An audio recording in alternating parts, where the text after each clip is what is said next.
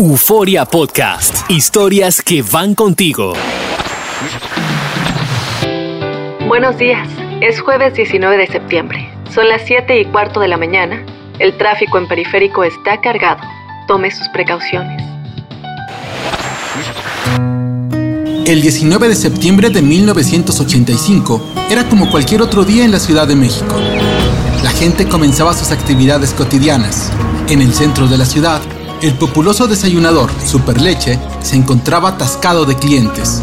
Los huéspedes del Hotel Regis continuaban dormidos y en la unidad Tlatilco-Tlatelolco, los niños se preparaban para un día más de clases. Las carteleras del cine anunciaban el éxito de Rambo y Terminator. El fútbol mexicano se preparaba para las semifinales del torneo Pro de 85. Juan Gabriel se presentaba en un exclusivo centro de espectáculos en la ciudad que se paralizó exactamente a las 7.19 de la mañana de ese jueves. Dos minutos antes, en las costas del Pacífico mexicano se generó un monstruoso terremoto con magnitud de 8.1 grados en la escala Richter. De pronto, el centro de la ciudad se colapsó.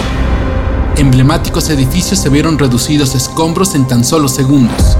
El Hotel Regi se vino abajo.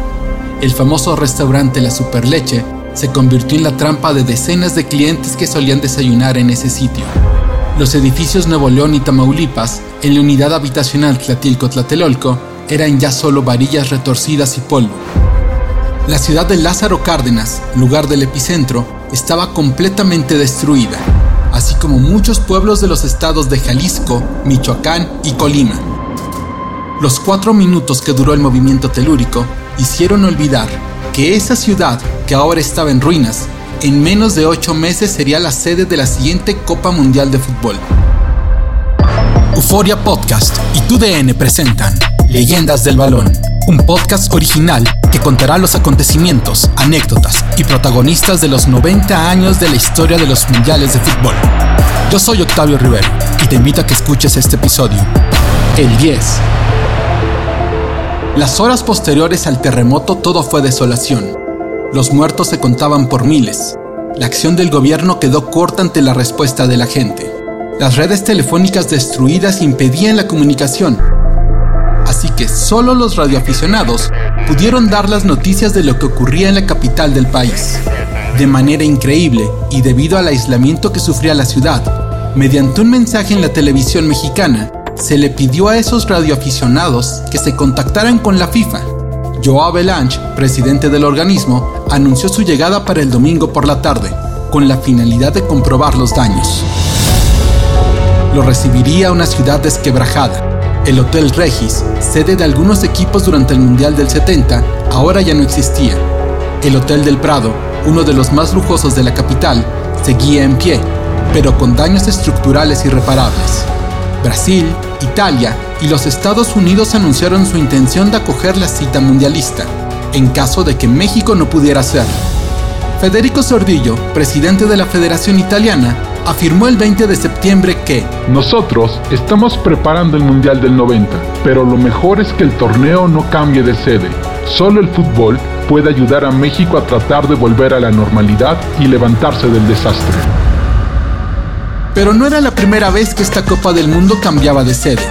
12 años antes, de la mano del renombrado directivo Alfonso Senior, famoso por haber creado aquel mítico ballet azul del Millonarios de Bogotá, que impresionó al mundo entero a principios de los 50, con jugadores como Adolfo Pedernera y Alfredo Di Stefano, Colombia fue designada como la sede del Campeonato Mundial de 1986.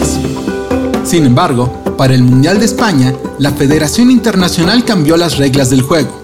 Ya no eran solo 16 participantes, sino 24. Bogotá, Cali, Medellín, Barranquilla y Bucaramanga se preparaban para ser las sedes, pero de la nada, el dueño del balón exigió 12 estadios con capacidad superior a los 40.000 asistentes, de los cuales 4 deberían tener por lo menos 60.000 asientos y 2 para más de 80.000 personas. Colombia afrontaba una difícil situación política. A los problemas con la guerrilla se sumaba ahora el combate frontal al narcotráfico, por lo que, en 1982, el recién electo presidente, Belisario Betancourt, anunció la renuncia de Colombia a la realización del Campeonato Mundial del 86, considerando como ridículas las exigencias de la FIFA. Brasil, Estados Unidos, Canadá y México levantaron la mano para albergar el torneo. Los norteamericanos prometían un mundial de alta tecnología, contando con los grandes estadios de la NFL, mientras que los brasileños ofrecían la infraestructura de un país enamorado por el juego, con estadios como el Maracaná o el Morumbí. Canadá brindaba la seguridad y organización de una de las siete economías más grandes del mundo. Por su parte, México no estaba en posición de realizar un mundial. Luego del final de la Segunda Guerra, el país se subió en una ola de crecimiento que fue conocida como el Gran Milagro Mexicano.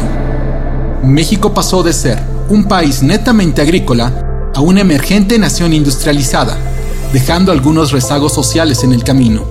Durante los Juegos Olímpicos de 1968 se pudieron ver señales del descontento social, provocado por la terrible matanza del 2 de octubre en Tlatelolco, solo 10 días antes de la inauguración de los Juegos. Pero en 1982 las cosas se pusieron peor. A pesar de la gran bonanza petrolera que beneficiaba al país, los malos manejos lo hicieron caer en una demora con sus acreedores. La inflación era imparable. Día a día, el milagro mexicano se convertía en pesadilla. Y justo en ese momento, a alguien se le ocurrió competir por la sede del torneo más importante del fútbol mundial. El viernes 20 de mayo se seleccionó a la nueva sede. El dólar había pasado de 20 a 161 pesos y en Estocolmo, Suecia, Joao Belange nombraba a México el país con menos opciones de los candidatos como la sede del siguiente mundial. Para el 19 de septiembre de 1985, el dólar ya se cotizaba en 387 pesos a la venta y el país lamentaba la destrucción de una parte de la capital, pero también de algunas ciudades cercanas al epicentro del sismo. En Europa se hablaba de postergar el Mundial un año, pero casi de manera circunstancial, Guillermo Cañedo, presidente del comité organizador, se encontraba en Sevilla asistiendo a un concurso musical así que corrió a Zurich a calmar las aguas. Los estadios no presentaban daños, y aunque el pueblo sufría, el mismo pueblo se levantó para ayudar a sus hermanos.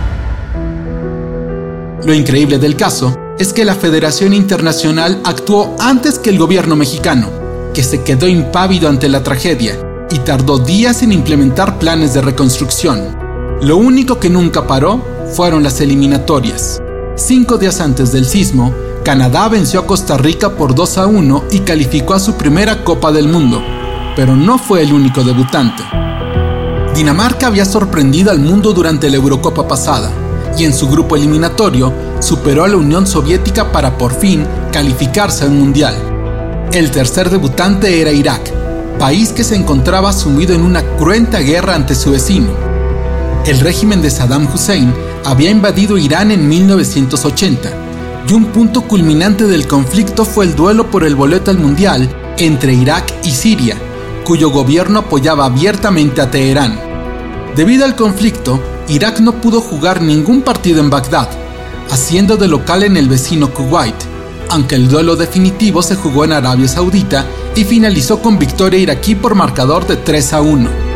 El triunfo fue usado por el régimen para ensalzar a Hussein, que llevaba a Irak a su primer mundial y también los llevaría a la victoria, según decía la propaganda oficial. Casi cinco años después, Hussein invadió Kuwait. El primer clasificado fue Uruguay, quien luego de ausentarse en Argentina y España, el 7 de abril de 1985 selló su regreso al torneo que vieron nacer en 1930, luego de vencer por 2 a 1 a Chile en Montevideo.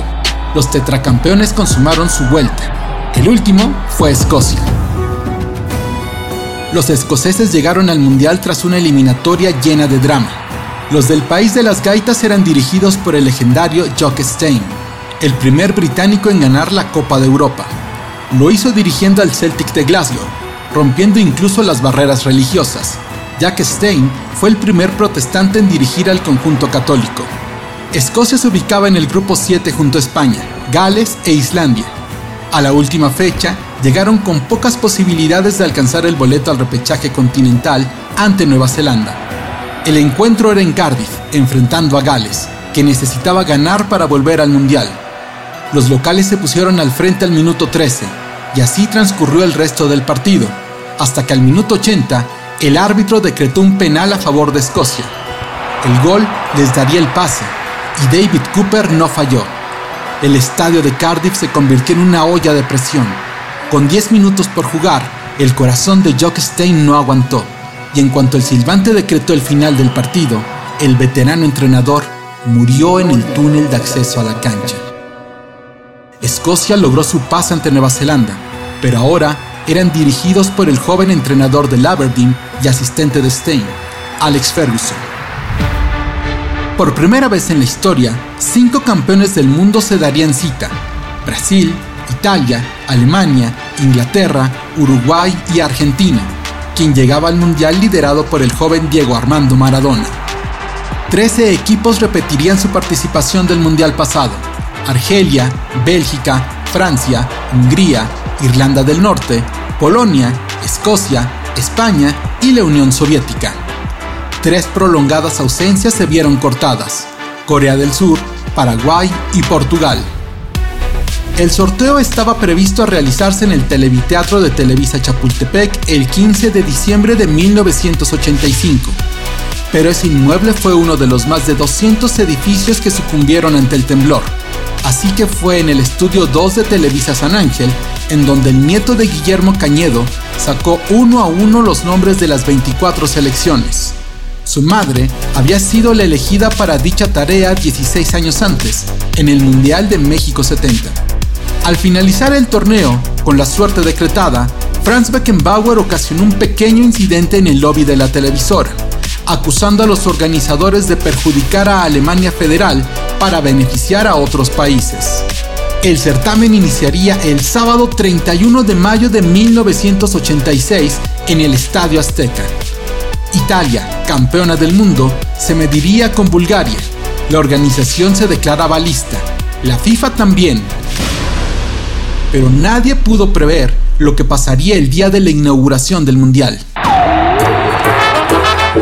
114.000 personas serían los testigos del primer encuentro, pero el caos vencía las providencias del comité organizador.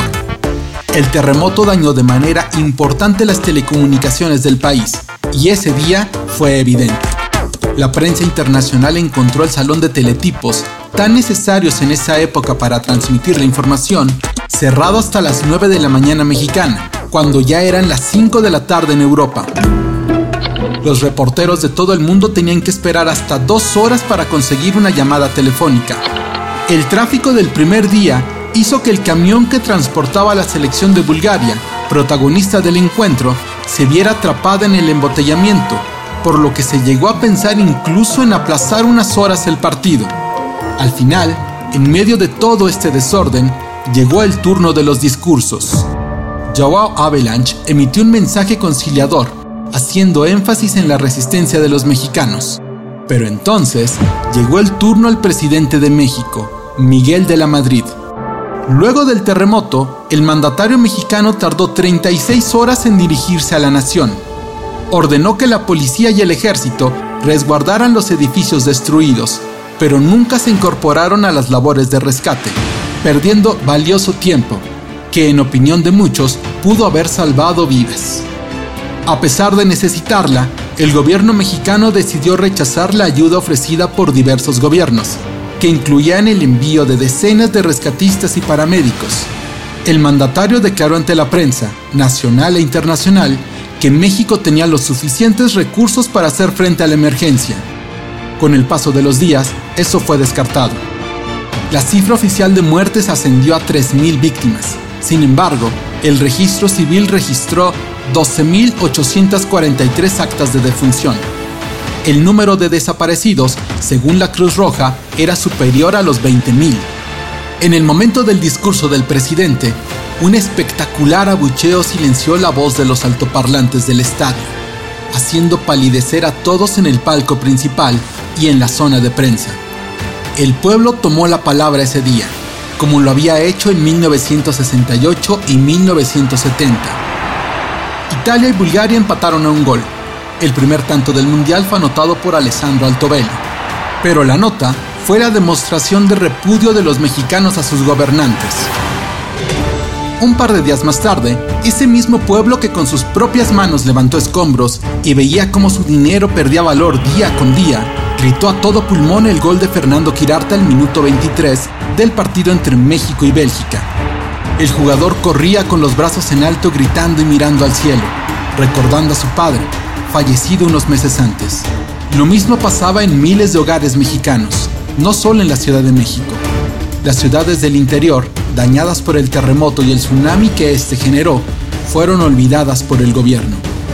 Solo importaba maquillar la cara triste de un pueblo que por lo menos ese 3 de junio festejó la victoria ante los belgas. Hugo Sánchez marcó el segundo tanto, mientras que Bélgica anotó en el segundo tiempo para decretar el marcador final, 2 a 1 para los locales. Los soviéticos vencieron por 6 a 1 Hungría, acabando con el legado del que en algún momento fuera el mejor equipo del orbe. Desde ese 1986, Hungría no ha vuelto a una Copa del Mundo. Pero no era lo único. La KGB blindó al equipo soviético por otro motivo. Los periodistas. Cinco semanas antes, el reactor 4 de la planta nuclear Vladimir Lenin en la ciudad de Chernobyl, Ucrania, explotó, volando la tapa del núcleo, lo que dejó escapar material radioactivo que viajaba por toda Europa.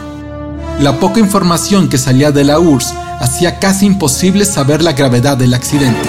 La prensa internacional buscaba a los jugadores, reporteros, federativos o cualquier brote de información que pudiera salir de ellos, pero los agentes secretos del gobierno impedían el contacto con la prensa. Se hospedaron en el Hotel Florida de Irapuato, Guanajuato, a solo 180 metros del estadio. Nadie podía hablar con ellos. Los jugadores lavaban sus uniformes y los tendían en el techo del hotel.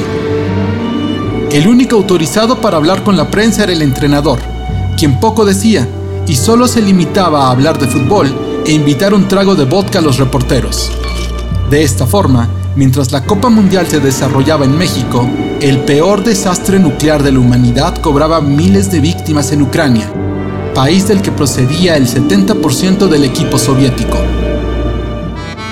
A Dinamarca se le esperaba con inquietud. Su sede sería la ciudad de Nezahualcóyotl, al oriente de la Ciudad de México. Pero su anticipado debut se vio empañado por lo que los mexicanos llamamos la venganza de Moctezuma, que es como los mexicanos llaman a las enfermedades estomacales que suelen atacar a los extranjeros cuando prueban la comida de la calle. Su gran estrella, Michael Laudrup, y otros 10 jugadores sufrieron de infección intestinal después de probar los típicos tacos callejeros, por lo que estuvieron cerca de perder el primer partido en el llamado Grupo de la Muerte, que los enfrentaría con Escocia, Alemania y Uruguay. Y fue justamente ante los charrúas que todo el potencial de los vikingos se pudo desatar. Los primeros campeones del mundo fueron sometidos por los daneses, que le propinaron a los celestes una dura goleada de 6 a 1, para luego vencer a los alemanes en Querétaro y asustar a todos de cara a los octavos de final. La fiesta en la tribuna poco a poco fue dejando de lado el descontento social. En las gradas se escuchaban los gritos y en medio de esto, las personas se ponían de pie y levantaban los brazos, haciendo propio una celebración creada en el fútbol americano colegial de los Estados Unidos, pero que desde ese momento fue conocida como la Ola Mexicana. El domingo 15 de junio, el Estadio Azteca testiguó una de las mayores fiestas del fútbol mexicano. México solo había ganado cinco partidos en su larga trayectoria en las Copas del Mundo y nunca había salido con la mano en alto en un partido de eliminación directa. Ese día se celebraba el Día del Padre y la selección mexicana lo festejó avanzando a los cuartos de final por primera vez en su historia, luego de vencer a Bulgaria con un majestuoso gol de Manuel Negrete, considerado por la FIFA como uno de los más hermosos de todos los mundiales. Al final, la fiesta fue completa. México triunfó por 2 a 0 y avanzó a la siguiente ronda por primera y hasta el momento única ocasión en su historia. Ese mismo día se acabó la misión soviética en suelo mexicano. Cayeron derrotados ante Bélgica en lo que para muchos fue el mejor partido del Mundial. Argentina y Uruguay mantienen una de las rivalidades más añejas del mundo. pero no se habían vuelto a ver las caras en una Copa del Mundo desde el ya lejano 30 de julio de 1930. La sede era Puebla, una hermosa ciudad colonial a 100 kilómetros al sur de la Ciudad de México. Ambos países son casi hermanos, pero compartían un doloroso pasado, la dictadura militar. A principios del siglo XX, habían sido dos de las naciones más prósperas del mundo, atrayendo a millones de inmigrantes que buscaban una nueva vida del otro lado del mundo. Pero para 1986, los dos salían de dolorosas dictaduras que lastimaron y rompieron el sueño de aquellos que cruzaron el Atlántico. En 1973, Uruguay cayó bajo control de los militares. Ya desde 1972, algunos disidentes al gobierno habían sido encarcelados y mantenidos en condiciones infrahumanas, entre ellos José Mujica, quien más tarde se convertiría en presidente uruguayo. Cientos murieron en las cárceles como prisioneros políticos. Del otro lado del Río de la Plata se desataba un infierno. En 1976, un golpe de Estado depuso al gobierno de María Estela Martínez de Perón. El 24 de marzo, la Junta Militar tomó el poder, desatando una terrible persecución contra sus opositores. Según la Subsecretaría de Derechos Humanos y la CONADEP, solo en dos años, 22.000 argentinos fueron detenidos y asesinados por su gobierno. Se calcula que, en realidad, entre 30 y 40 mil personas murieron durante la dictadura argentina, que concluyó luego del debilitamiento de la Junta Militar ocasionado por la catástrofe en la Guerra de las Malvinas, conflicto en el cual cientos de jóvenes argentinos murieron enfrentando, con armas obsoletas, a uno de los ejércitos más poderosos del mundo. En 1983, Raúl Alfonsín ganó las elecciones presidenciales, regresando de esta forma a la democracia argentina.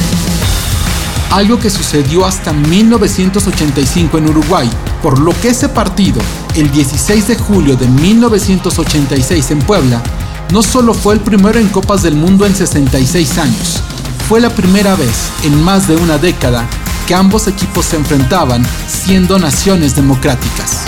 En la cancha, Argentina derrotó a Uruguay por 1 a 0, consiguiendo su pase a cuartos de final. Previo al sorteo se trató por todos los medios de evitar un hipotético choque entre argentinos e ingleses, pero los caprichos del destino hicieron que Inglaterra calificara a octavos en segundo lugar de su grupo, el cual fue ganado por Marruecos, que se convirtió en el primer equipo africano en avanzar a la segunda ronda en una Copa del Mundo. Este desliz puso a la organización en jaque y al sistema de seguridad pública en alerta roja, el ganador del duelo entre Inglaterra y Paraguay se enfrentaría a Argentina.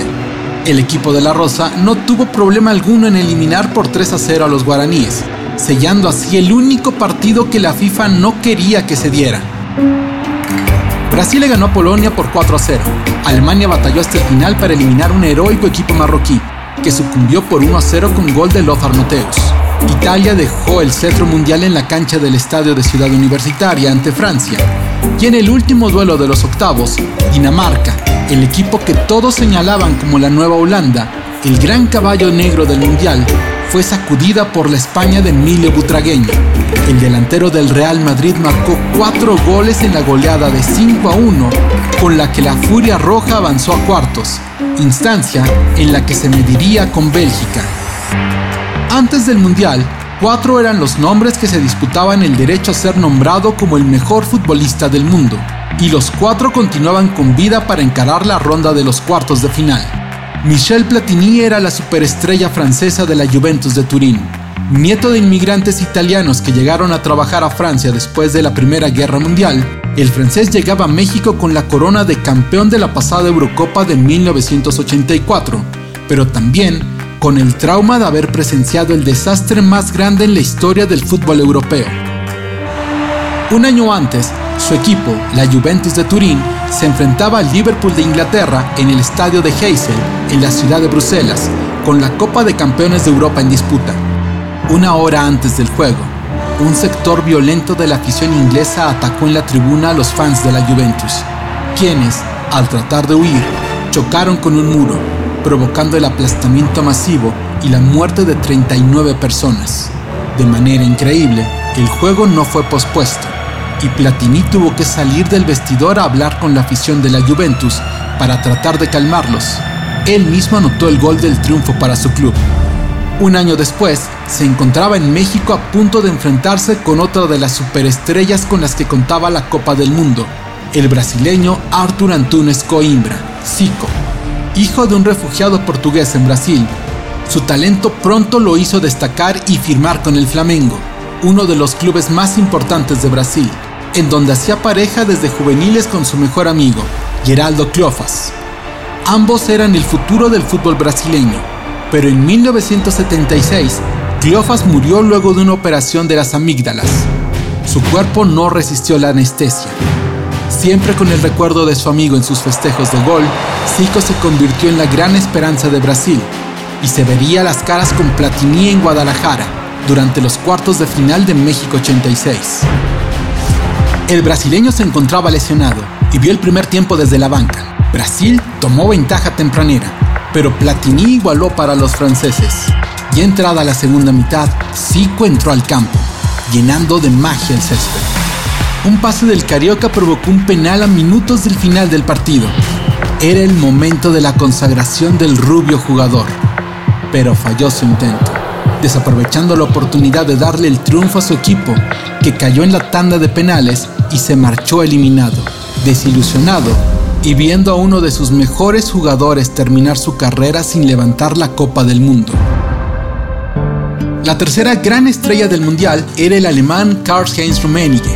A sus 31 años era el segundo jugador más caro del mundo, Dos años antes, el Inter de Milán había pagado 4 millones de dólares al Bayern Múnich por él.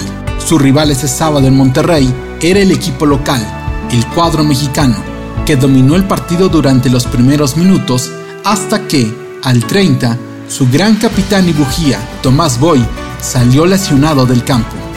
México todavía pudo tomar ventaja, pero el árbitro anuló el tanto azteca alegando una falta luego de un tiro de esquina. El cotejo se marchó a los penales y en la banca mexicana se vivió un drama. Hugo Sánchez, el campeón goleador del fútbol español, no quiso tirar un penal. México cayó en los penales, despidiéndose de su mundial.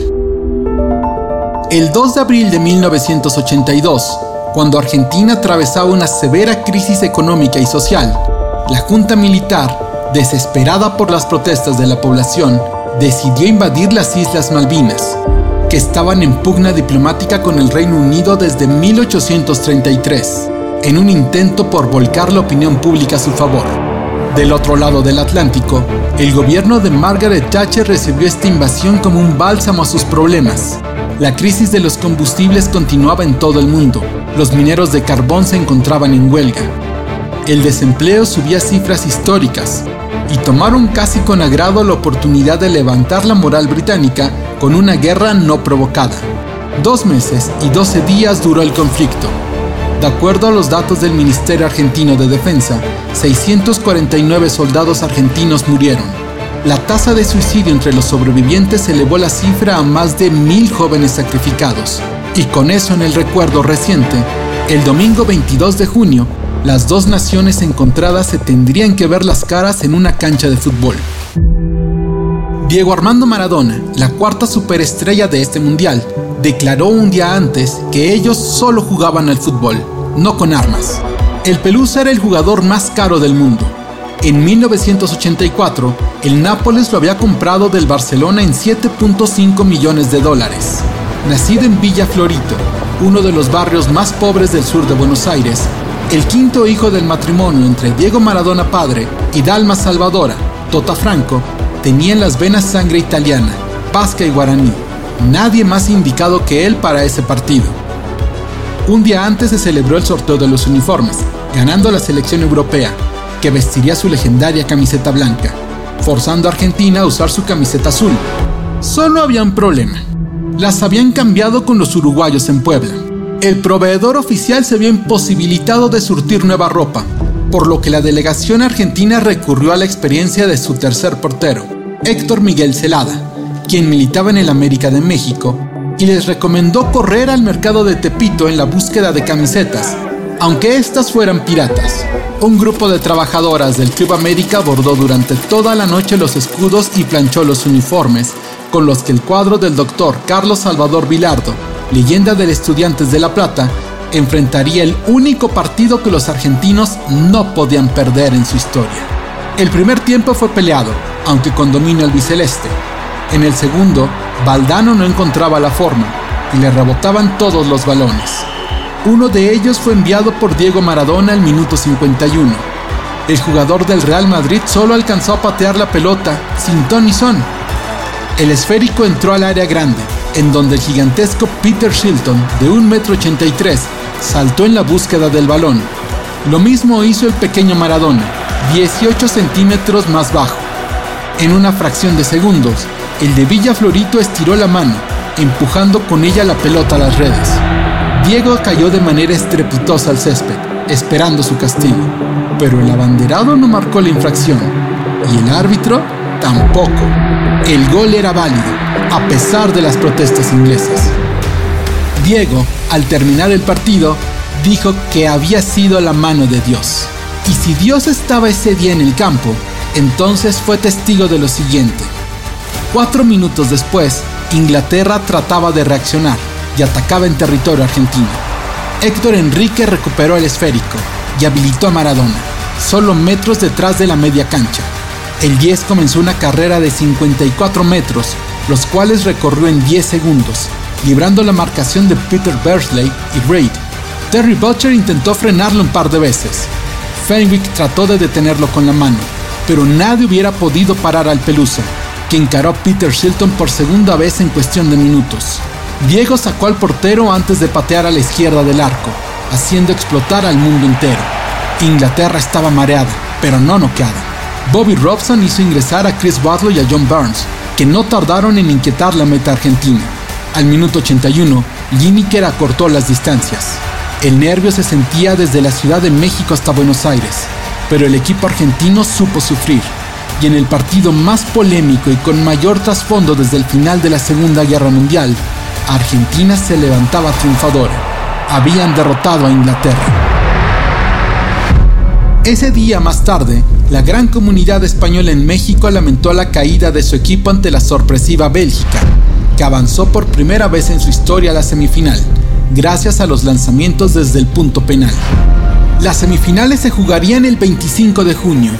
Ese día los periódicos mexicanos publicaban en portada la dramática presentación del subsecretario de Hacienda en Nueva York, pidiendo nuevos plazos y ayuda a sus acreedores. Los datos económicos anunciados ese día eran más que preocupantes. El 55% de la población estaba en el desempleo o subempleada, pero la fiesta debía concluir y solo restaban cuatro países con vida. En Guadalajara se viviría la repetición de la épica semifinal de España 82 entre alemanes y franceses, mientras que en el Estadio Azteca, Argentina buscaba su pase a la final enfrentando a Bélgica. En el Jalisco, Joel Bat, guardameta francés de extraordinaria actuación ante Brasil, se equivocó en la acción del primer gol alemán, apenas al minuto 9. Del otro lado, Schumacher era una muralla. Francia suspiraba por su joven estrella, Jean-Pierre Papin, quien se encontraba en la banca y ahí se quedó todo el partido. A minutos del final, el arquero alemán organizó un contragolpe letal que culminó en el segundo tanto germano, cortesía de Rudi Feller. Alemania estaba en la final. Más tarde, en la Ciudad de México, Diego Armando Maradona, con otra actuación de fantasía, lograba meter a Argentina a su segunda final en ocho años. Pocas dudas quedaban ya sobre quién era el mejor, pero en la final, los dos jugadores más caros del mundo definirían al campeón. Como en 1970, dos campeones del mundo, uno europeo y el otro americano, se verían las caras en el Estadio Azteca por el título de campeón mundial de fútbol. Argentina vestía su tradicional camiseta albiceleste con pantaloncillos negros y calcetas blancas. Alemania usaba una camiseta verde que no hacía olvidar al público que ellos habían sido los verdugos del equipo mexicano en cuartos de final. Los días previos se vivieron en medio de presentaciones de los aspirantes a la sede de los Juegos Olímpicos de 1992 y el creciente rumor de otra víctima de la ira de Moctezuma, ni más ni menos que el Kaiser, Franz Beckenbauer. El árbitro del partido era el brasileño de 47 años, Romualdo Arpifilo, considerado el mejor silbante del planeta, y quien, casualmente, estaba en la cancha el día de la agónica clasificación argentina al Mundial, gracias a un gol al minuto 82 de Ricardo Gareca ante Perú. El estadio lucía repleto. 114.600 personas poblaban sus tribunas, en donde una enorme bandera mexicana daba vueltas cargada por un joven tapatío llamado Domingo. Más abajo, la modelo Mar Castro enamoraba al gentío y era la reina del mundial. México se despedía de su copa. Del lado alemán, los aficionados obsequiaban dulces a los mexicanos, mientras que los argentinos desplegaron una modesta manta que decía, Discúlpanos, Bilardo. Carlos Salvador Bilardo, el entrenador argentino, había sido criticado e insultado hasta el cansancio por la prensa y los aficionados del país, principalmente por su estilo de juego pero ahora ese equipo tan castigado disputaba la final. Del lado teutón también había dudas. Con 40 años, Franz Beckenbauer tenía menos de 3 años de retirado de las canchas. Como jugador lo había ganado todo, pero como entrenador generaba muchas dudas, disipadas por esta gran actuación. La prensa internacional pensaba que era buen momento para que los argentinos limpiaran su nombre, luego del título de 1978, considerado por unanimidad como un campeonato tan cuestionado como el de Italia en 1934. En punto del mediodía, el silbante dio la orden y el juego se puso en marcha. Al minuto 22, Cuchufo fue derribado por Mateus, quien recibió la tarjeta amarilla en la acción. Purruchaga cobró, mandando la pelota a los límites del área chica, a merced de la gran estrella alemana y el mejor jugador del equipo durante todo el torneo, el portero Harald Schumacher. Pero el que nunca se equivocaba, lo hizo justo cuando no tenía que hacerlo. Se pasó en la salida y dejó el marco libre para que José Luis Brown, el jugador argentino que menos dinero ganaba en su club, abriera el marcador. Así se fueron al medio tiempo. De regreso, Argentina presionaba y Maradona labró un pase mágico a Valdano, que corrió hasta vencer al meta alemán y poner el 2 a 0 para Argentina. En la tribuna se festejaba ya el título mundial. Pero si alguien sabe de remontadas, esa es Alemania, y comenzó al minuto 28, con un remate de cabeza de Rummenigge que puso los cartones 2 a 1.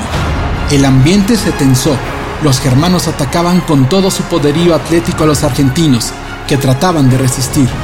Al minuto 36, otro tiro de esquina. La pelota voló a segundo palo, en donde fue recentrada y rematada por el letal Rudy Feller, quien empató el partido.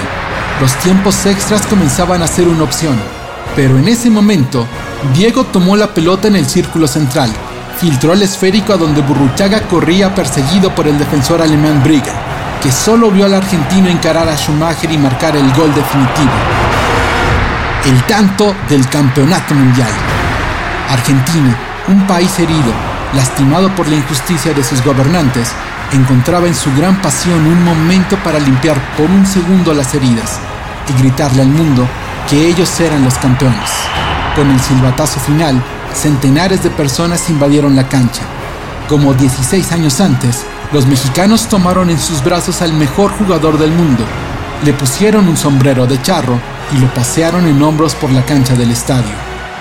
283 días, 6 horas y 41 minutos después del terremoto, Diego Armando Maradona, el niño que solo quería jugar al fútbol para comprarle una casa a su madre, se despedía de México con la copa en sus manos. En ambos países quedaban muchas cosas por hacer, pero ese mes de junio de 1986 el fútbol les hizo olvidar, les hizo soñar, les hizo creer. Esto fue Leyendas del Balón, el 10, un podcast original de Euforia y TUDN narrado por Octavio Rivero. Euforia Podcast, historias que van contigo.